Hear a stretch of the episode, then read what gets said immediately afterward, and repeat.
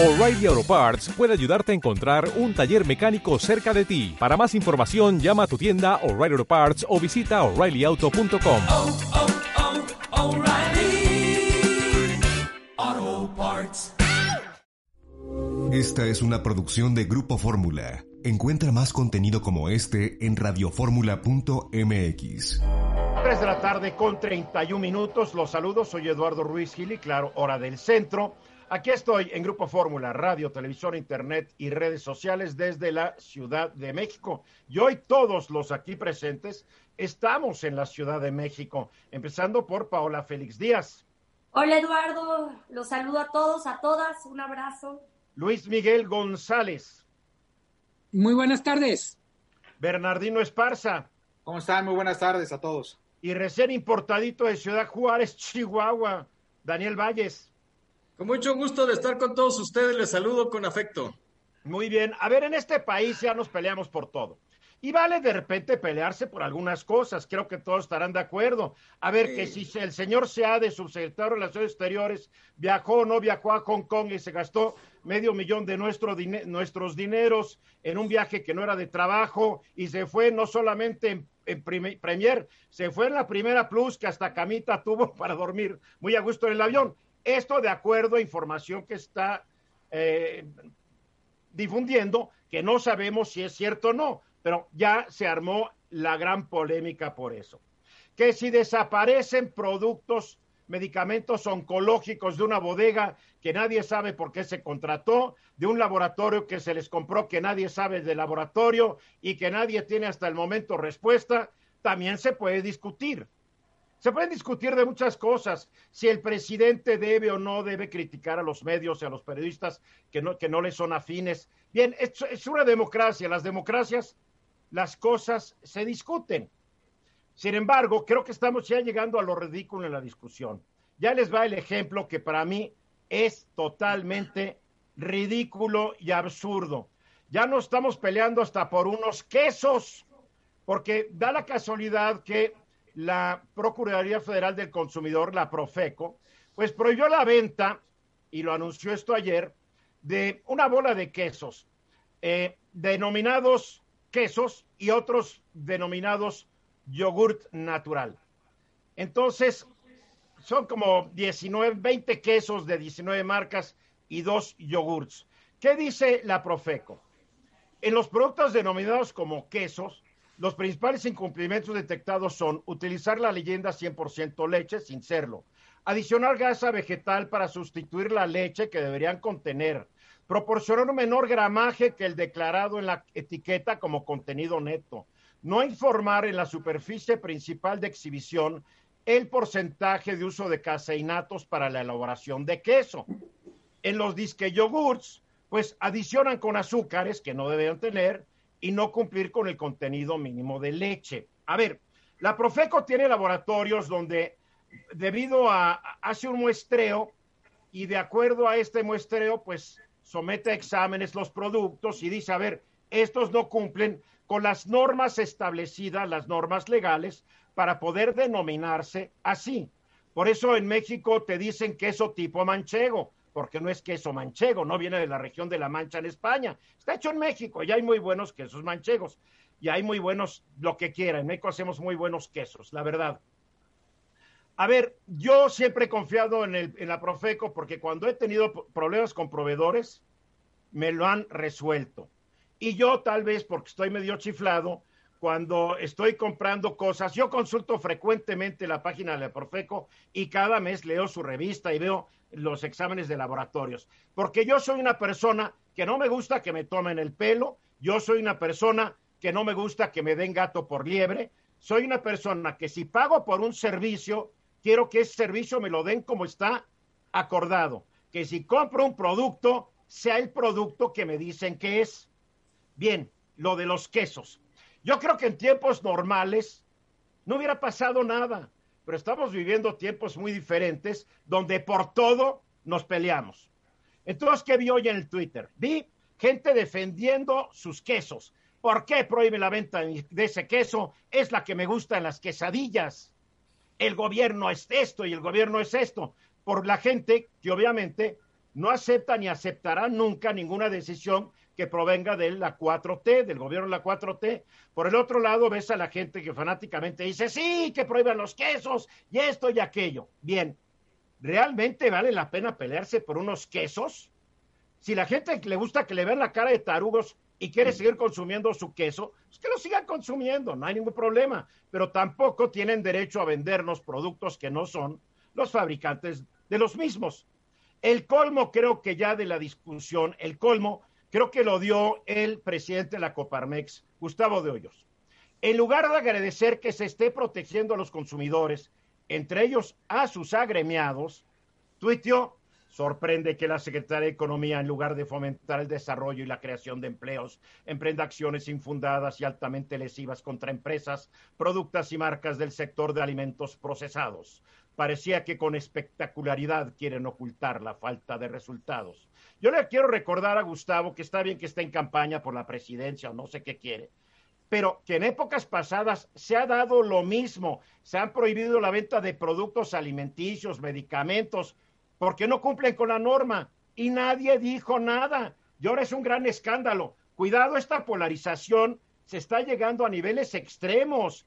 De la discusión podemos pasar a los trancazos y de los trancazos a cosas peores. Me preocupa que no esté privando la razón, la calma, la prudencia y más en un líder, en un líder empresarial que quiere pasar a ser un líder social y como él muchos. Y así como condeno esto, también condeno la politización y el fanatismo de los morenistas que defienden hasta lo estúpido, porque ya basta. He dicho. Sí, Luis Miguel. Eh, creo que lo que es absurdo y en ese sentido coincido es politizar la aplicación de una norma. Eh, Profeco hace lo que le toca hacer en este tema. Las empresas se pueden quejar si no se respetan sus derechos, pero evidentemente si lo que está en la etiqueta no corresponde al producto, pues no se puede defender. No es un asunto, a menos que presenten otras evidencias de que sea un abuso de parte de la Profeco. Una de estas empresas ya dijo que hace meses corrigió la situación, como aceptando que en un momento sí estuvo dando gato por liebre, pero ya lo está haciendo bien. Entonces la Profeco obviamente debe quitar esa prohibición si ya estuvo cumpliendo con la norma. A Totalmente. ver, A ver, primero la levantó Daniel. Lo siento, Paula. Bueno, eh, tienes razón y comparto tu opinión en el sentido de que este fanatismo está eh, haciendo que se exacerben las cosas rápidamente. Eh, los marcos de referencia que hemos tenido de la Profeco, bueno, tú has tenido unos muy buenos, pero la mayoría de la gente no los ha tenido como tú Oye, ¿tienes buenos. alguna prueba que, que, que, que yo hablé por mí? Tú acabas Sí. de decir que la mayoría de la gente. ¿Tienes Sí, alguna la mayoría prueba de la gente que lo indique? el- la mayoría de la gente con la que yo he platicado. Ah, y- bueno, y- entonces y- aclara que la gente con que tú has platicado. sí, la mayoría de la No te gente con la basas en yo- ninguna encuesta ni nada. La mayoría de la gente con la que yo he platicado no ha estado muy contenta con la Profeco, lo que es independiente a este asunto. Lo que sí tienes razón en decir, ¿cómo es posible que estemos peleando por unos quesos? ¿Cómo es posible que se esté politizando absolutamente todo? Esta exacerbación eh, eh, eh, obedece a marcos de referencia prejuiciosos que antes de escuchar razones estás ejerciendo juicios y esto sí está llegando a, niveles muy difíciles de que nos van a llevar a lo que tú has, has dicho, que esperemos que no, a una confrontación más fuerte. Y alguien pudiera decir es que el presidente polariza, perfecto. Pero mi mamá siempre tenía un dicho que para bailar el tango se necesitan dos. Sí. Si uno provoca, los demás, ¿por qué se dejan provocar?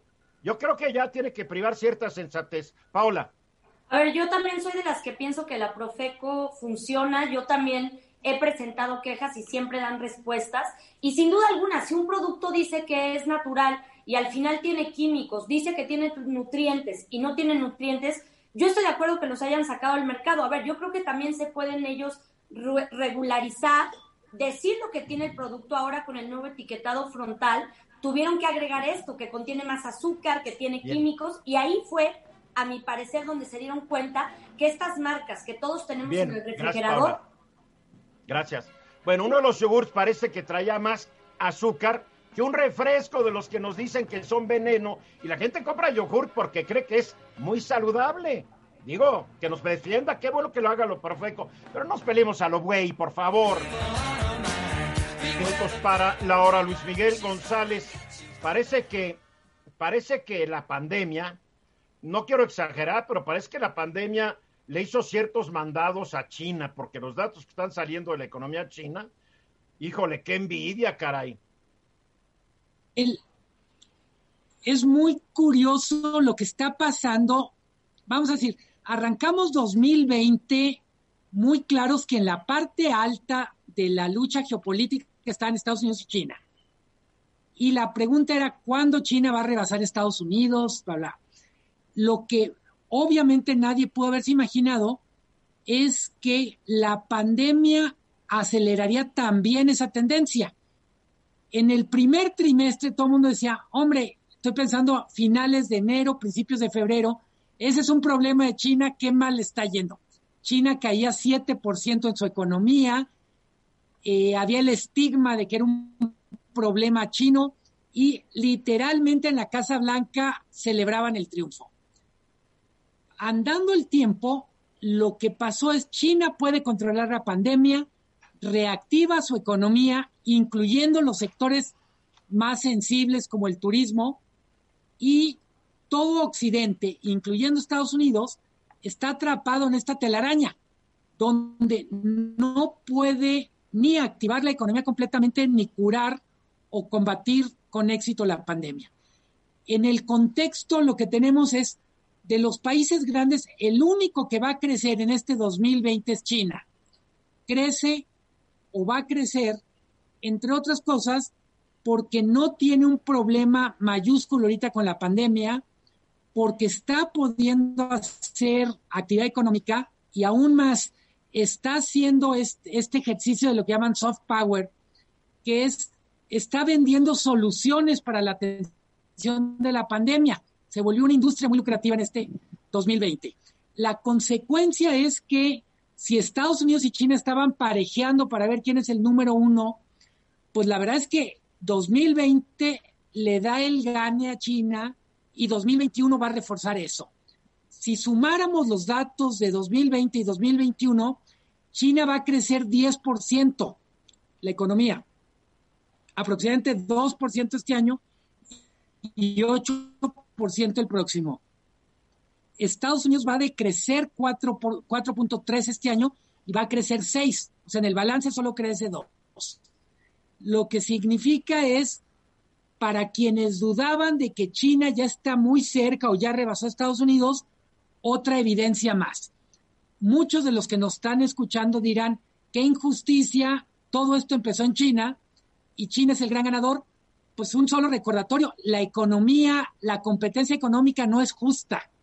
no premia a los virtuosos, premia a quien hace mejor la chamba en las circunstancias que hay.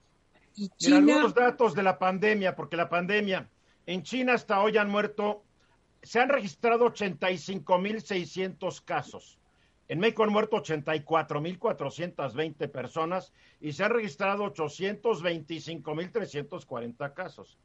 China en total han muerto 4.634 personas. En México 84.420. Ayer en México murieron 476 y en China cero. ¿Por qué? Porque ellos pusieron reglas y se respetan. Y cuidadito que no las cumplas. Claro, es un sistema totalitario, bla, bla, bla, pero a mí de qué me sirve vivir con libertad absoluta si me voy a infectar porque nadie se atreve a, pedir disciplina y orden. Los chinos lo hicieron y los datos económicos que estás dando son resultado de un buen ataque a la pandemia. Eh, junto con China, y tiene que ver con algo que hablábamos en el corte, los casos de éxito más claros están en países asiáticos. Taiwán, Corea del Sur, Singapur, mismo Japón. Eh, y tiene mucho que ver con la mentalidad asiática. Ellos no entraron a esta crisis en esta disyuntiva de dónde están los derechos individuales, cómo los derechos individuales entran en contradicción con los derechos de la comunidad. Es la comunidad amenazada tiene derechos por encima de los individuos. Evidentemente nos cuesta mucho trabajo entender y aceptar que eso debería ser así, pero lo cierto es que en una situación extrema los resultados hablan. O sea, no están peleando que si me pongo una, un cubrebocas, no soy patriota como en Estados Unidos, ¿no? Paula. A ver, yo tengo una pregunta para Luis Miguel. ¿Qué países ahorita se están perfilando para hacer nuevas potencias económicas? Porque estamos viendo que ya Estados Unidos en esto quedó rebasado y también aunque va a crecer, va a crecer muy poco comparado con China y con, por ejemplo, en el artículo que escribiste venía el, comparativo de India, entre otras. ¿Qué países se van a perfilar en los primeros cinco lugares, Luis Miguel? A ver, más allá de la pandemia, está muy claro que India es un jugador que va a crecer, la fuerza de la demografía. Y yo diría que una de las sorpresas notables, y no solo en este año, sino en los últimos años, es Vietnam.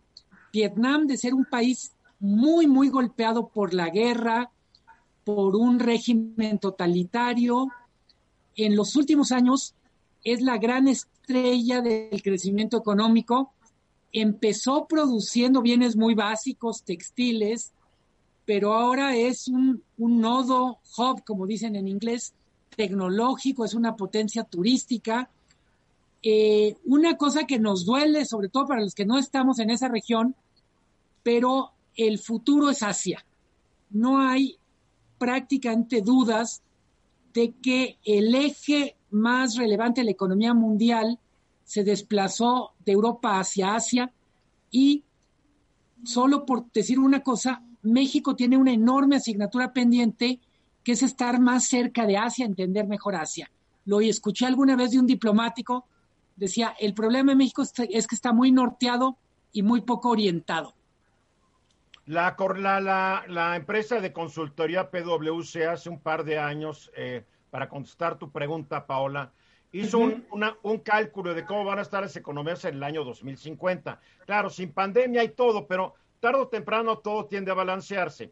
Para el año 2050, China va a ser la primera economía del mundo con un Producto Interno Bruto anual de casi 59 billones de dólares. India estará en segundo lugar con 44 billones, Estados Unidos en tercer lugar con 34 billones, Indonesia ya en un lejano cuarto lugar con 10 billones, Brasil 7 billones y medio, Rusia 7 billones y México en séptimo lugar con casi 7 billones. Ahora, muchos de los supuestos de este estudio pueden variar mucho y pero así estás, así lo están viendo. Sí, Bernardino. Sí, Eduardo, fíjate que yo coincido lo que comentaba Luis Miguel en el tema particular de coartar las libertades individuales. Eh, una de ellas, y mucho se ha hablado, la libertad de tránsito, sobre todo para atacar un tema tan importante y combatir eficazmente lo que es el, el tema de la pandemia en ese sentido. Eh, pero también eh, quiero formularle, a, ahora sí que preguntarle a Luis Miguel, el crecimiento económico que va a tener China para el próximo año, a nosotros, ¿qué nos beneficia? Tengo entendido que tenemos tratados de libre comercio con ellos. ¿Y qué nos beneficia a nosotros en esa parte, Luis Miguel?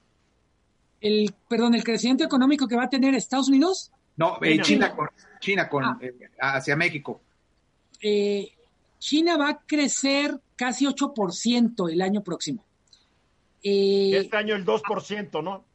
Acaba de, acaba de dar a conocer China su plan quinquenal los, su estrategia para los próximos cinco años.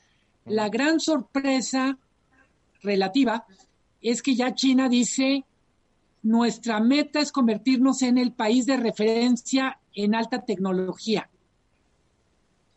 Claro, está la bronca Estados ¿Por qué es relevante para Huawei? México? Es, eh, ¿Por qué es relevante para México esto? Hasta ahora ha sido muy difícil para México tener una relación productiva con China porque hay mercados donde competimos. México. Pues se está yendo la señal. O sea, pero. A ver, espera, espera, espera. mucho tiempo. ¿Se fue? Perdón. Yo los no, veo ya perfecto. estás de regreso. Ah, ok. Entonces lo que diría es el que China esté cada vez más posicionándose como una potencia tecnológica, probablemente va a ser más fácil trabajar con China hay un tema que está en el aire y es cuántas empresas de China van a localizarse en México para evitar ser sancionadas por Estados Unidos. Hasta ahora son cuentos chinos, pero es una posibilidad real que tengamos un incremento en la inversión china. México está prohibido por el TEMEC para tener un acuerdo de libre comercio con China, pero sin acuerdo de libre comercio puede tener mucha más relación de la que tiene ahora. A ver, nos quedan 30 segundos. Daniel, nomás un último comentario para que aterrice todo esto, Luis Miguel. Me queda claro que la democracia no ha ayudado a que la pandemia se controle por los datos que estamos manejando en este momento. Solo estado en donde estén registrando menos casos de COVID que la semana pasada. Ellos usan un, eh, usan un promedio de siete días. Es más, el número de casos está llegando a niveles que no se creía que se llegarían casi a los 50 mil casos diarios. Y no hay un solo estado que esté reportando menos casos. Los estados del norte de Estados Unidos, donde ya está empezando el frío, ya empiezan a registrar mucha gente enferma. ¿Y dónde se están dando estos casos? Es muy curioso. La gente que quiere ir a restaurantes y bares y reuniones familiares. Bueno, cada quien elige. Uno de los principales expertos dijo, a ver, viene la fiesta de Thanksgiving, hágala virtual, por favor. Pero en fin, cada quien decide. La democracia en acción. A ver, también en México, mi querido Daniel, de los... También. hay un solo estado que tiene el semáforo verde, eh, los demás están en amarillo y uno ya está yendo a otros colores. Hay que recordar que a veces dicen que la Ciudad de México va muy bien porque la tasa de transmisión ya nomás es del 25%, cuando para que la pandemia ceda debería estar entre el 1 y el 3%. Pero en fin, México somos optimistas. A ver, Daniel. Bueno, eh, Eduardo, tienes mucha razón. Eh, lo que estás diciendo eh, está haciendo que eh, no podamos vencer este, este virus de la pandemia. La gente la ha tomado muy a la ligera el hecho de que se cambió. Hace 15 días cambiaron, eh, 17 estados cambiaron, 15 estados cambiaron de color naranja al amarillo, que es un estado de riesgo menor y 15 días después eh, han regresado al color naranja, donde vuelven a suspender muchísimas de las actividades que ya se estaban eh, poniendo en funcionamiento. Se dice que estamos viviendo en eh, color naranja, por ejemplo, en estos estados, uno de ellos es Chihuahua, el número dos, eh, pero que la gente piensa que estamos en verde, aunque en realidad los muertos dicen que estamos en rojo. O sea, e, esto es sumamente confuso. Sin embargo, esto afecta de muchas maneras, porque, por ejemplo, de acuerdo a la encuesta de expectativas de empleo de Manpower Group, íbamos muy bien hasta a principios del mes de octubre. 26% eh, de los empleadores estaba volviendo a contratar eh, eh, trabajadores y las actividades económicas estaban volviendo a poner en funcionamiento. La gente estaba hasta contenta de salir a la calle. Sin embargo, se relajaron y como que del 15, el 16, el 17 de septiembre empezaron, eh, ya sabes, en el norte las carnes asadas, las fiestas, las pachangas y total que hoy en día tenemos una saturación de hospitales en Ciudad Juárez. El Paso, Texas es la primer ciudad en número de infectados en todos los Estados Unidos y tenemos un metroplex en donde estamos teniendo alrededor de... Eh, casi mil muertos, ya un poquito más de mil muertos al día de hoy, teniendo hasta 50 y 500 infectados, 500 muertos, digo 500 infectados y 50 muertos. Esto hizo que las plazas y la disponibilidad para poder reactivar bares, restaurantes, eh, gimnasios y la actividad económica se tenga que frenar las cámaras de comercio de estos 17 estados que te los eh, eh, nombro son Aguascalientes, Chihuahua, Coahuila, Ciudad de México, Colima, Durango, Zacatecas y otros más, bueno, están viviendo problemas donde tienen que volver a parar toda su actividad, lo, lo que hace que no podamos salir. ¿Por qué está sucediendo esto? Porque la gente no obedece, no quiere usar cubrebocas. Bueno, ¿qué esperas si la página oficial del COVID de la Secretaría de Salud dentro de sugerencias, no sugiere usar cubrebocas. Para empezar, a ver, una cosa, ayer se anunció que llegamos a 84.420 muertes, pero que si se consideran otros factores podrían llegar a 93 mil. Sí. O sea, nos, nos, estamos acercando a datos que son impresionantes. Estados Unidos lleva 216 mil con tres veces más la población de México. Sí. Nosotros ya estamos sobre el 80% de los muertos o el 90% de los muertos en Estados Unidos con la tercera parte de la población, lo cual es para preocuparnos, pero en fin, si el patrón dice que vamos bien, el subsecretario dice que vamos bien. Paula. A ver, yo creo que han sido acciones eh, por los estados de manera distinta. Aquí en la Ciudad de México la campaña ha sido usa cubrebocas y seguimos en semáforo naranja.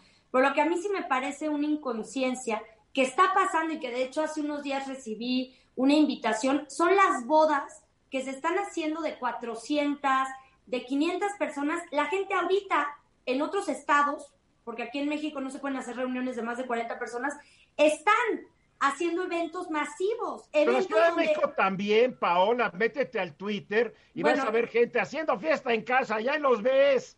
Y, bueno, pues en la casa no puedes controlar, pero los salones no, perdón, de ¿cómo que no en tu casa controlas y dices no entran tantos? ¿Cómo que no? Bueno, o sea, lo que me ah, refiero es, ahí no es un tema de decir Y lo peor, senadores de la República, diputados, entre ellos los de tu partido y de otros, se ha hecho, se ha hecho, se ha difundido como, es que cumplió 15 años mi hijita. Pues es una inconsciencia. Porque... El otro día se enfermó él, ¿por qué? Porque le hizo el cumpleaños de los 15 años a la hijita y llegaron cientos de personas. Es una inconsciencia. pues hay mucha inconsciencia. Pues estoy de acuerdo contigo. Yo sobre esto escribí hace unos días. La gente está convencida de que le va a dar a las otras personas y no a ellos. Y si les da, pues no me voy a morir porque la mayoría de la gente no se muere. En fin, así es la mentalidad, Luis Miguel. No es una, no es una inconsciencia, es una estupidez. No, pues no hay conciencia. Pero yo quería, quería abordar sobre un tema que planteas, Daniel, que hay veces nos cuesta mucho trabajo entender y es la dinámica de las ciudades fronterizas. Tú dices, Ciudad Juárez está pegada al paso, el paso es la ciudad con más muertos, por tanto, es inevitable que haya un contagio entre metrópolis. Con más infectados, con más Pero supuestamente hay una prohibición de que los gringos entren a México y los mexicanos a Estados Unidos. Supuestamente está esa prohibición, a, menos de que sean solamente viajes esenciales. Así aparece en la página del Departamento de Estado, mi querido Daniel. Que Están pasando, otra cosa. Fíjate, la realidad es esto. 300 mil personas van y vienen todos los días. Son los famosos green cards. Ganan dólares, gastan pesos. Todos los días hay filas para cruzar la frontera en auto de tres pasaporte gringo puedes entrar. Así entró el gobernador de, de California cuando se fue a, jugar eh, y apostar al, al blackjack. Al casino, Seguramente o tiene green card o tiene pasaporte gringo, a pesar de que es gobernador constitucional de Baja California. Digo. Sí, exactamente. Entonces existe este fenómeno de que están yendo y viniendo todos los días. ¿Y sabes qué? No le van a prohibir porque, de nuevo, la democracia no puede ir en contra del derecho humano de poder querer ir a donde quiera. La responsabilidad es crasa. Ayer leí un artículo sobre los países que están abiertos para el turismo. Muchos son países que llegas y te me encierras 14 días. Te hago prueba del COVID llegando y prueba del COVID al terminar. ¿Saben cuáles son las condiciones que pone México? Nada. Cero. Pueden entrar de donde quieran. De donde quieran. En muchos países. Bernardino. Sí, Eduardo, fíjate que es eh, eh, un tema demasiado preocupante, sobre todas las cosas que es un tema de derecho a la salud. Dice Daniel que no se puede coartar la libertad de circulación.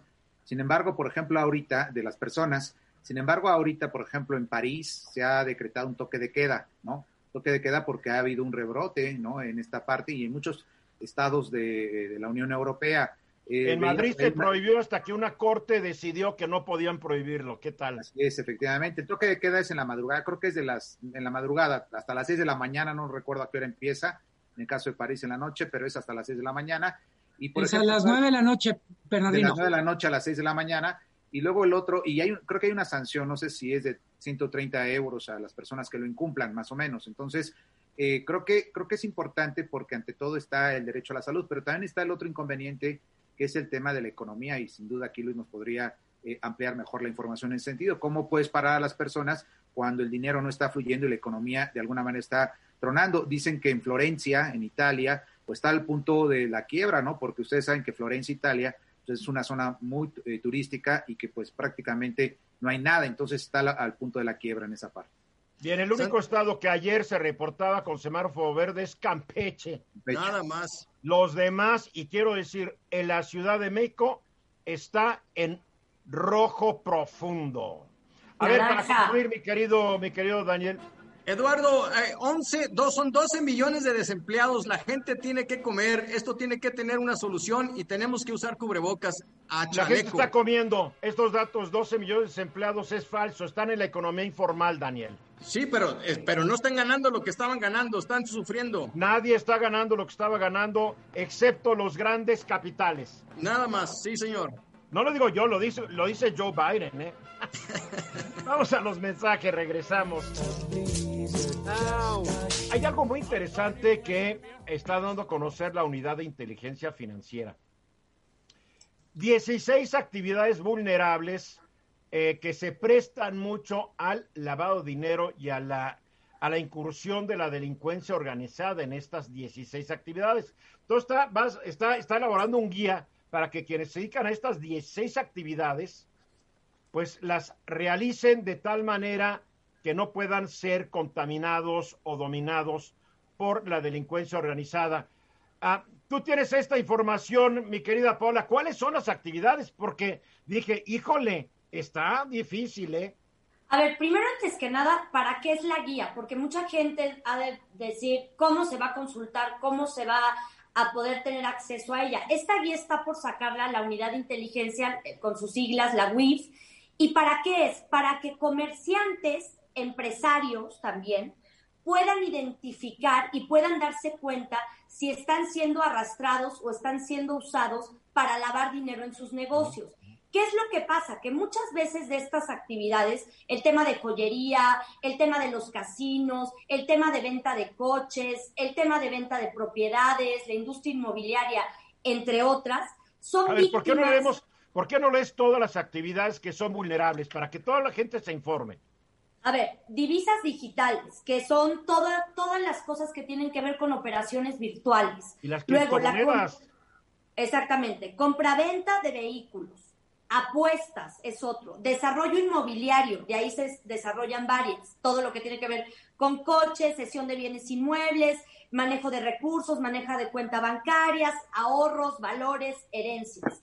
Luego viene arte, joyas o donativos. Las fundaciones son una de las que entra dentro de esta, esta, esta rama donde el lavado de dinero se puede pues eh, hacer de manera muy fácil y que antes se involucraban fundaciones que ellas con buena voluntad pues decían recibimos donativos, pero al final estaban entrando a un círculo de la delincuencia organizada. Otras son también las tarjetas de servicios eh, propagadas o de crédito no bancarias junto, junto con la comercialización de cheques, por ejemplo, de viajeros. A ver, es Oye, importante... blindaje de vehículos, digo, pues la verdad es que o, o De- eres muy rico o eres muy gángster para tener un coche blindado, ¿no? A ver, los casinos son otra. Un político en otro. riesgo. Otro, los casinos, este, venta de vehículos. Ya hemos dicho, ah, también, por ejemplo, la venta de arte, las casas de subastas. ¿Por qué es importante mencionar Cheques de viajero. cheques de viajero. Porque antes la gente no podía identificar o no sabe cómo identificar que puede ser víctima de esto.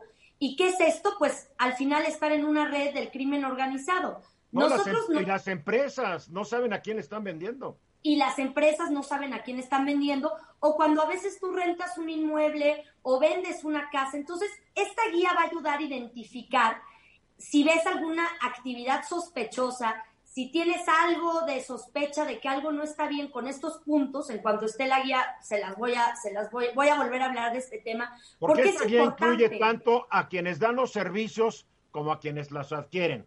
Sí, son Es más de el rubro, el 90 ramo. mil, 90 mil personas, sujetos que se ven involucrados en esto. Y también dentro de esa ramificación, una es el lavado de dinero, vemos la importancia de cómo los grupos delictivos se van desarmando por la parte más importante, que es el dinero. Hace unos días veíamos el operativo donde se desmanteló a toda esta banda criminal que encerraba muchos grupos criminales en la Ciudad de México y justamente fue por los movimientos bancarios, por las cuentas, por los enlaces, todo deja una- un registro. Y Pero yo creo que la ojalá, ojalá la cumplan, porque hace unos meses agarraron un líder sindical que lo agarraron involucrado en operaciones muy chuecas en lo que iba a ser el nuevo aeropuerto, operaciones por miles de millones de dólares, el cuate durmió en la cárcel, al día siguiente ya estaba libre. No, pero esos son porque seguramente hay jueces corruptos que los dejan salir. Pero yo sí te quiero decir algo. O ministerios públicos que no dan. O, o ministerios públicos. Pero las acciones, las denuncias están presentadas. La UIF está localizando estas transacciones económicas y está también generando este instrumento para que el propio ciudadano pueda denunciar y pueda protegerse. Nunca se había hecho antes y yo creo que estas herramientas son fundamentales para que no te involucren siendo inocente en una actividad ilícita. Justamente es importante. A ver, yo quiero aclarar una cosa. Quienes realicen actividades vulnerables deben realizar su alta y registro ante el SAT.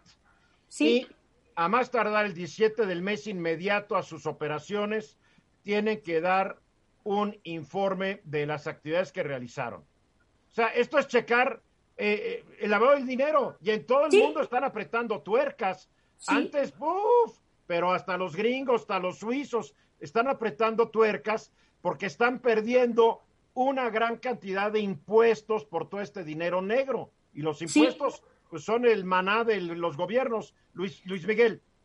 Eh, la, la guía es una novedad. La lista de actividades que son riesgosas ya tiene muchos años. Sí. Y un problema que eh, sobre el que se refirieron muchas de las personas que deberían de colaborar es qué garantías tengo de que me van a proteger en términos de confidencialidad, en términos de protección física. Eh, en muchas poblaciones, el pasar un reporte de una actividad sospechosa equivale a firmar una sentencia de muerte. Cierto. Entonces, es un tema súper delicado, totalmente de acuerdo, es un tema relevante, es de importancia máxima pero si solo se espera que la gente denuncie y no hay un mecanismo para proteger a quien denuncia, eh, la verdad es que ya sabemos cómo va a acabar esta historia. Sí, porque si se filtra la información, supuestamente tú vas a, tú vas a dar tu reporte directamente al SAT vía computadoras y todo este asunto. Pero la garantía la tiene que dar el SAT de que esa información no se va a filtrar, porque apenas tú dijiste que en ciertas ciudades, si lo vas a conocer, es sentencia de muerte, Daniel puso una cara porque él vive en Ciudad Juárez y dijo, Dios mío, si es. ¿Por qué Daniel? Bueno, porque pasamos una época de 2008 a 2012 donde para rentar tu casa era un problema porque no sabías a quién se le ibas a rentar que la usaran de bodega para guardar ahí lo que fueran a guardar o enterrar a quien fueran a enterrar. Entonces, eh, como no había una guía como esta, que qué bueno que va a haber, algunos de nosotros hicimos nuestras guías para poder decir, si, si, no tienes un recibo de predial, si no te conocen, si, si no eres conocido en la ciudad donde vienes, no te rento mi casa y perdóname, pero necesito la renta, pero no la voy a rentar así. Porque después te caía la autoridad y decía, se la rentaste un arco y entraba en acción, mi querido Bernardino, la ley donde te decomisan sin decirte agua va, estaba de cómplice y, y, pierdes tu propiedad. Así es.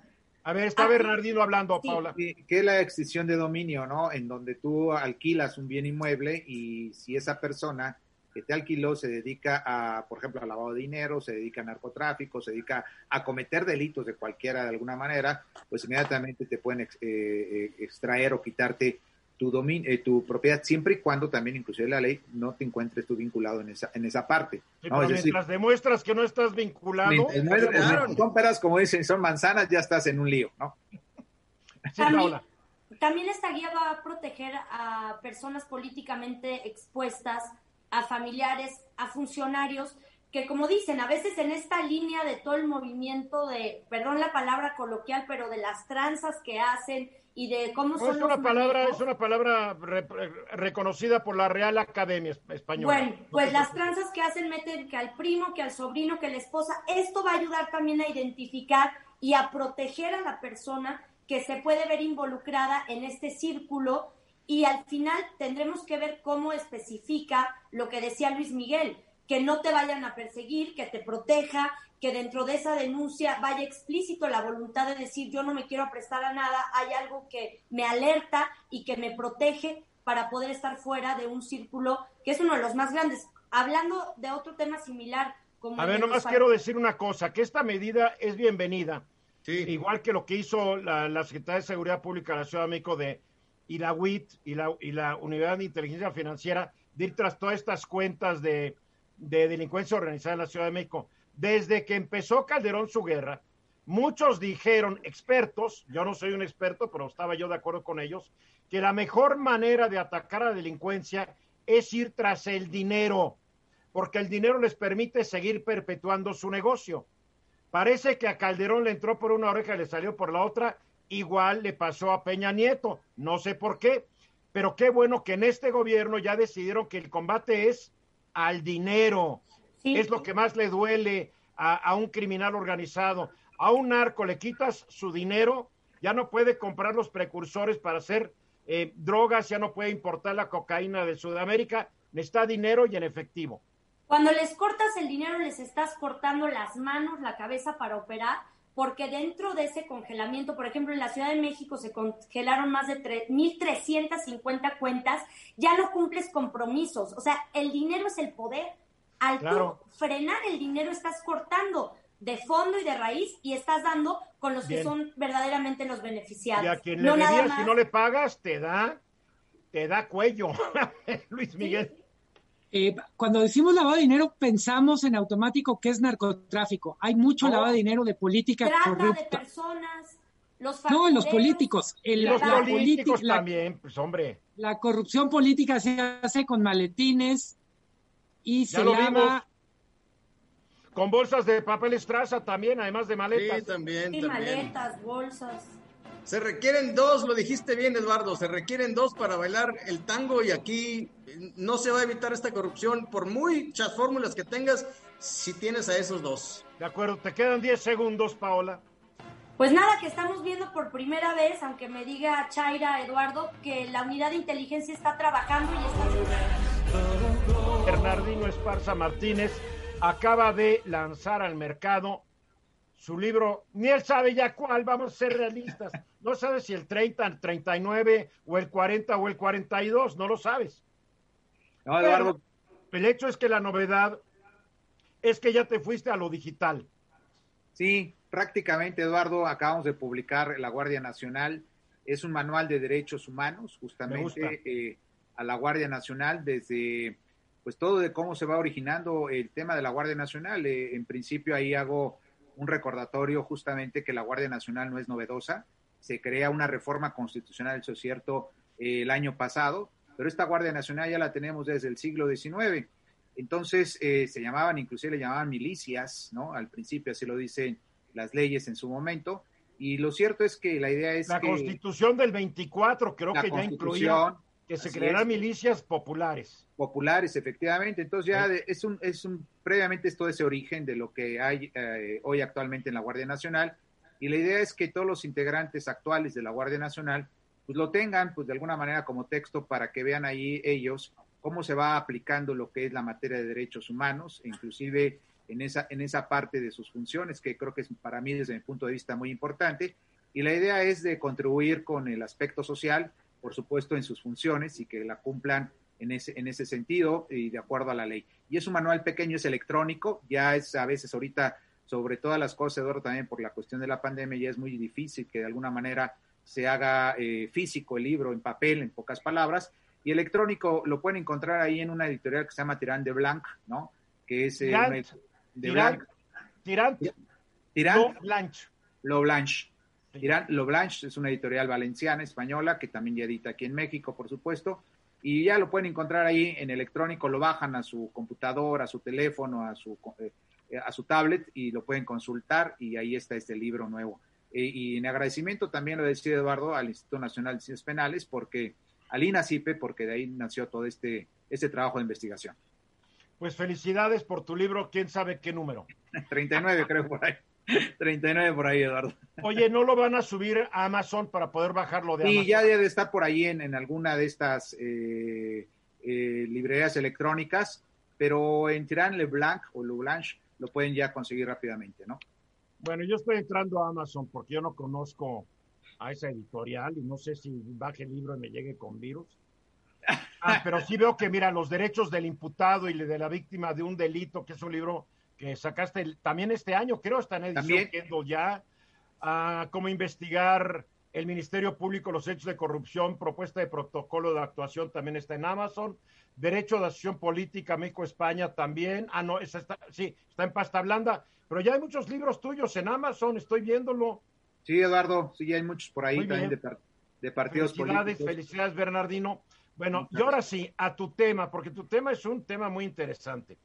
Es lo de México Libre, que aparentemente hay una propuesta de unos ministros del Tribunal eh, Superior este, Electoral del Poder Judicial de la Tribunal Federación. Electoral del Poder Judicial de la Federación, que está recomendando no darle el registro a México Libre debido a serias anomalías en la recaudación de su dinero y de quienes dieron el dinero. Explícanoslo. Sí, fíjate que el día de ayer se, en la cuenta de Twitter de uno de los magistrados, José Luis Vargas, dio a conocer el pronunciamiento de su proyecto respecto a lo que es eh, esta, esta actividad que comúnmente en este caso se llama, esta organización no se llama México Libre, se ha dicho mucho que es México Libre, pero originariamente se registra como asociación civil y se llama Libertad y Responsabilidad Democrática.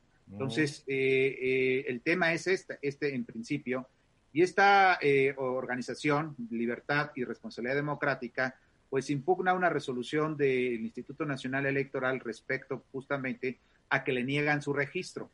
Las características técnicas están en 268 páginas ¿no? de, esta, de este proyecto.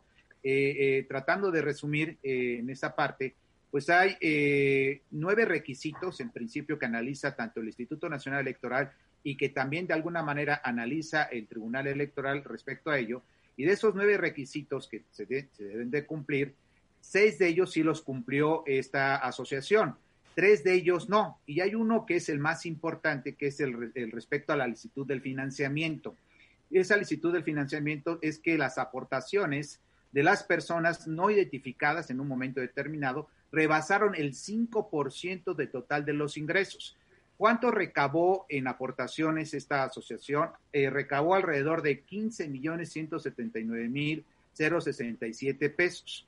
De esa, de esa cantidad ellos sacan que eh, rebasaron alrededor de 1 millón 241 mil 687 pesos. Oye, ¿nos lo puedes dar en números cerrados? Ya me perdí, bueno, la verdad. Un, eh, 15 millones recabaron, números cerrados, esta, por, esta asociación, y rebasaron eh, el 5% de un millón doscientos mil pesos. O sea, un millón doscientos mil de, de, de, origen desconocido. De, es que ahí viene el tema, es de, eh, no que sea propiamente de origen desconocido, sino que hay una eh, interpretación que hace tanto el INE y en conclusión también lo confirma de alguna manera el Tribunal Electoral, es que esas personas... Pero el magistrado, el magistrado. El, el Tribunal Electoral, el magistrado, en principio representante del Tribunal Electoral, parte de él, eh, dice que en principio eh, ellos, eh, los aportantes, lo hicieron a través de una empresa que se llama Clip, ¿no? Eh, las maquinitas esas que cuando tú vas a comprar sí. algo, metes ahí tarjeta, tu tarjeta de crédito, tu tarjeta de débito y ya está ahí.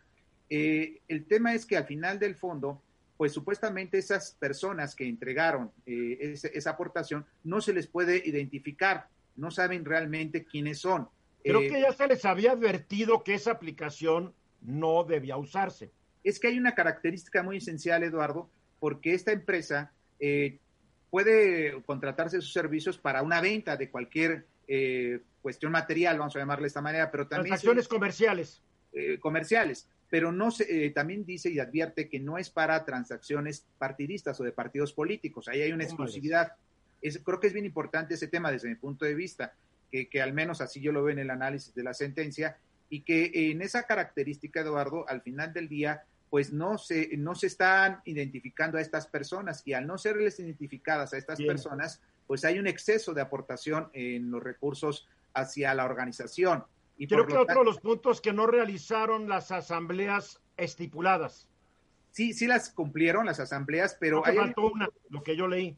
Sí, pero hay un punto muy particular que eh, hay, eh, las asambleas se realizaron en, en, iglesias, por ejemplo, que es lo que no se puede en algún momento determinado de acuerdo a este tipo de organizaciones. Ahí está en la sentencia, ¿no? Y hay un número de, de, de lugares. ¿Cómo ¿Estás de acuerdo con la sentencia después de haberla analizado? Sí, eh, el punto eh, en particular yo creo que sí, Eduardo, porque la ley es muy clara y tu aportación debe ser muy clara, es decir, ¿a qué me refiero? Si eh, tú quieres aportar a, a cualquier asociación política en ese sentido tu dinero, tiene que ser una transferencia en donde te identifiquen a ti como Eduardo Ruiz Claro, claro, me queda claro, me queda claro. Aquí No. lo que es muy importante es que si no se cumplen los requisitos, no tiene por qué darse un registro a un partido. Yo todavía recuerdo hace ya muchos años, en un desayuno que tuve con Emilio Choaifet, que en aquella época era el director del registro del, del- del- del registro electoral, la- ¿cómo se llamaba? Del Registro, Registro Federal. de Federal.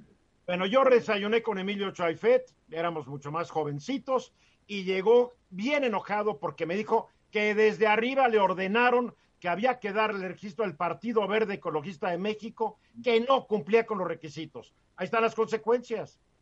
O se Así cumple es. o no se cumple, ¿no? Comentarios antes, nos quedan 30 segundos. A ver, comentarios. Bueno, creo Daniel. que es muy importante el dato que da Bernardino de, de que existe el- el- la reticencia de, de- de- para los partidos políticos, porque eso no se había ventilado mucho y se decía Bien. que era injusto. Bien. A ver, ¿cuándo tiene que votar el Pleno del Tribunal? Se supone, se, supone se, ha, se ha difundido por ahí en redes sociales en su momento, que eh, ahorita están sesionando en sesión privada y después vendrá en pleno y vendrá la discusión de los siete magistrados. Vamos a ver qué Bien, resulta. pues vamos a ver, a ver si se le hace a Felipe Calderón o no. Exactamente, faltan 14 minutos para la hora y le doy la bienvenida a nuestra experta en temas educacionales, Alejandra Ruiz Sánchez. ¿Cómo estás, Alejandra? Muy bien, gracias. ¿Ustedes cómo están? Bien, aquí pues, padeciendo la pandemia, igual que tú. Igual, igualito.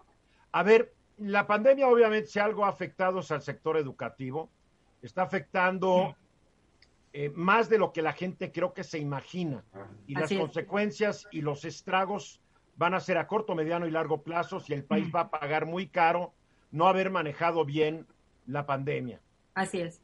Les guste o no les guste a los que defienden la acción del gobierno. Am, ahora dime una cosa, no me refiero a ti, Paola. Ya sé, ya, no, No, ni dije nada, tú No, solito. pero se empieza a reír, se empieza a morir de la risa, Paola. Digo, Sí, mejor, mira, haz así, cuando te vas a reír, así. Entonces ya, o también pues tienes un botoncito y le haces así. Y ya, y nadie, y nadie te va a ver, ¿ves? A ver, bien. pero creo que tú tienes una filosofía de la adaptación que tiene que tener el sistema educativo.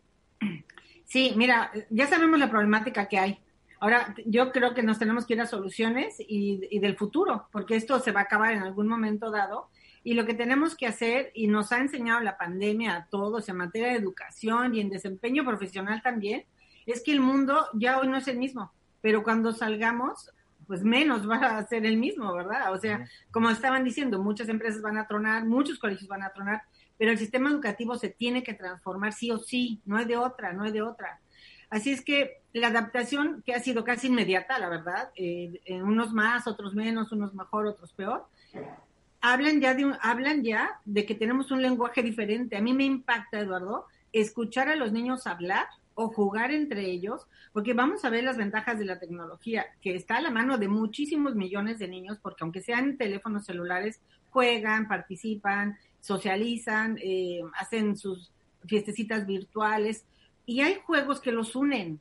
Y ya los oyes hablar y es un vocabulario totalmente diferente, es un lenguaje en donde ya están empezando a programar y tenemos que hacer en la educación materias en donde los niños empiecen, empiecen a programar, porque ese es un le- es el lenguaje de mañana. Las todo el mundo es el coding famoso, ¿no? El manejar coding- códigos. El coding El- se llama code.org.org está en todos los idiomas. Es gratis. Si lo quieres como colegio y subir otros niveles, pagas, pero para la población en general es gratis. Y esto es a lo que tenemos que llevar a los niños, a empezar a programar, a convertir esto en una eh, en algo ya cotidiano para ellos. Fíjate que eh, a la hora que tú los oyes platicar y jugar, porque también esta parte del juego ha, ha- ha hecho que no haya eh, ni edad, ni color, ni sexo, ni nada, ni para que los niños se unan a jugar. Porque Danos un mientras tú ejemplo, seas ¿no? bueno en eso, Yo no me imagino algo así, pero tú, tú sabes. no- yo lo estoy viviendo, lo vivo hasta con mis nietos que tienen desde cinco años y se juntan con los que tienen ocho, con los que tienen ¿A qué diez. edad te casaste, Alejandra? Carlos? No, no, chiquitita. y los oyes jugar, Eduardo, y están haciendo algoritmos. O sea, es increíble lo que hacen. O sea, están programando, eh, juegan esta este partido que es de Roblox, en donde tienen que construir, donde tienen que hacer y crear y bueno, y cuando los oyes hablar entre ellos, de, hay, hay veces que los niños que no eran tan buenos en deportes y son buenísimos en programar, ahorita están brillando. Y eso es lo que tenemos que hacer, que todos brillen, que todos salgan programando, que todos, que sea una materia obligatoria. Aparte, te estimula la creatividad, favorece el trabajo en equipo, este, te prepara para la vida laboral. El de mañana estos niños que están ahorita confinados y que tengamos que cambiar las materias y meter esto del coding, las, las empresas van a estar buscando personas que sepan hablar este idioma. Esa es una realidad. Es que obviamente vamos al mundo de la inteligencia artificial, vamos al mundo de la robótica, vamos al mundo automatizado y todo va, a, todo va a obedecer a programas y van a faltar programadores. La India hace como 20 años se dio cuenta de eso y la India cada año no sé cuántos ingenieros en sistemas, en programación, pero cientos de miles ha generado en los 20 años, por eso la India va avanzando y que te digo de China, ¿no? Aquí en México. Es, lo que hay que hacer. Impulsarlos a la ciencia, a la tecnología, a la ingeniería, a las matemáticas, que son. Pero para eso no estás a los maestros, Alejandra. ¿Perdón? Yo he dado conferencias en prepas y cuando digo, ¿qué piensan estudiar? Economía, derecho, periodismo, bla, bla, bla. Y digo, ¿qué piensa estudiar ingeniería en sistemas? ¿Quién piensa estudiar programación, inteligencia artificial? Y te ven con cara de, ahí es donde están fallando las escuelas. Pero ahorita ya cambió, Eduardo, ya cambió. Ahorita hace dos este, años hay mucho más. Hay, hay mucho más demanda en especialistas en inteligencia artificial, como bien dices, en robótica, en ciberseguridad. Es una, una área importantísima ahora que están desarrollando eh, desarrollador de Big Data, que también es otra área de oportunidad impresionante, y hay otras, y también de humanidades también va a, abrirse una, una gran área, ¿eh? porque también tenemos que ver esta parte del área emocional de todas las personas. Bueno, hay, hay quienes dicen que la combinación perfecta es toda esta gente que sabe todas estas tecnologías y todas estas formas de programar, que además complementa una carrera en humanidades que tiene mejor visión de lo que está ocurriendo, en vez de ser un tecnócrata nada más así, así, gente que entiende muy bien lo que está pasando. Paola. A ver, yo le quería preguntar a, Ale sobre cómo pueden, por ejemplo, todos estos niños, todos estos jóvenes que quieren incursionar en la tecnología y que no tienen el recurso a lo mejor para pagar un curso privado, ¿qué plataformas existen para que ellos puedan acceder y empezar a a, sumergirse en este mundo y empezar a empaparse de lo que es ahora este siglo XXI y en esta etapa tan tecnológica. Hay una que de hecho usamos nosotros, eh, usamos la que es para escuelas y, le subimos un poco más el nivel y lo pagas, pero hay una que eh, igual lo puedes entrar gratis tú en lo individual, se llama code.org, está en todas las, en todos los idiomas. Code.org. Code.org. Code.org y es maravillosa. Es nosotros empezamos a programar los niños desde los tres años. Y eh, este code empieza para los niños a esa edad y es fascinante. Los niños están jugando, están resolviendo problemáticas sin darse cuenta de llevar al conejito a la zanahoria y están programando sin, sin saberlo, ¿no? Oye, los que ya rebasamos los tres años de edad, ¿también nos sirve esto? Claro, lo tienen para todo mundo. O sea, yo lo he hecho, yo lo he hecho y ya soy buenísima. Muy eh, bien, Daniel. Sí, Alejandra, eh, esto es sumamente importante, pero la, educación requiere de una acción para que tenga un efecto. ¿Cuánto tiempo crees que esto se pueda generalizar? Porque ahorita lo que estamos viendo en las clases virtuales es que la gran mayoría de los niños se aburre y además los padres de familia, las madres de familia están batallando mucho, inclusive para que pongan atención, porque algunos sistemas están muy obsoletos y, los aburren, Alejandra. Pues es que por eso hemos dicho que esta es una oportunidad para cambiar.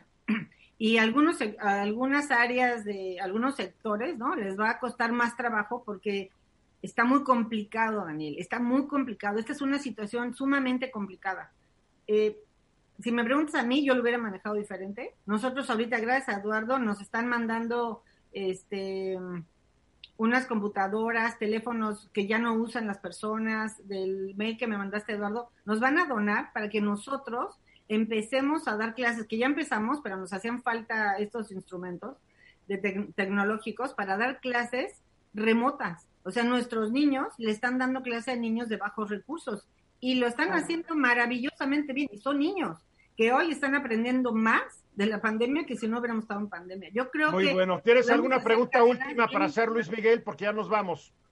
¿Cuánto tiempo desde cero, cuánto tiempo tarda alguien en tener habilidades básicas de, programación? Lo que pasa es que a los niños se les da natural, este, Luis Miguel, es ya su idioma. Eso es lo que ellos lo juegan sin miedo, entran sin miedo. Entonces eso ya es su, es su idioma. Todos los niños de educación básica podrían entrar muy fácil de un día para otro, así te lo pongo. Todos ya juegan algo. Qué buena aportación. Code.org. Yo acabando el programa le voy a entrar. Muchas gracias, Alejandra, Paola, Luis Miguel, Daniel, mil gracias. Yo soy gracias. Hoy a las 10 de la noche, Noche Bohemia, en mi ah. Facebook, en el Diálogo Nocturno. Voy a tener al gran cantor, al gran cantante, al gran tenor, José Luis Ordóñez. Nos va a platicar cuál es la vida de un artista en la pandemia. Un artista vive del público y ahorita el público está encerrado. Y a ver si nos canta unas canciones. José Luis Ordóñez a las 10. Y claro, sigo regalando libros de mi biblioteca. Nos vemos al rato. Esta fue una producción de Grupo Fórmula. Encuentra más contenido como este en radioformula.mx.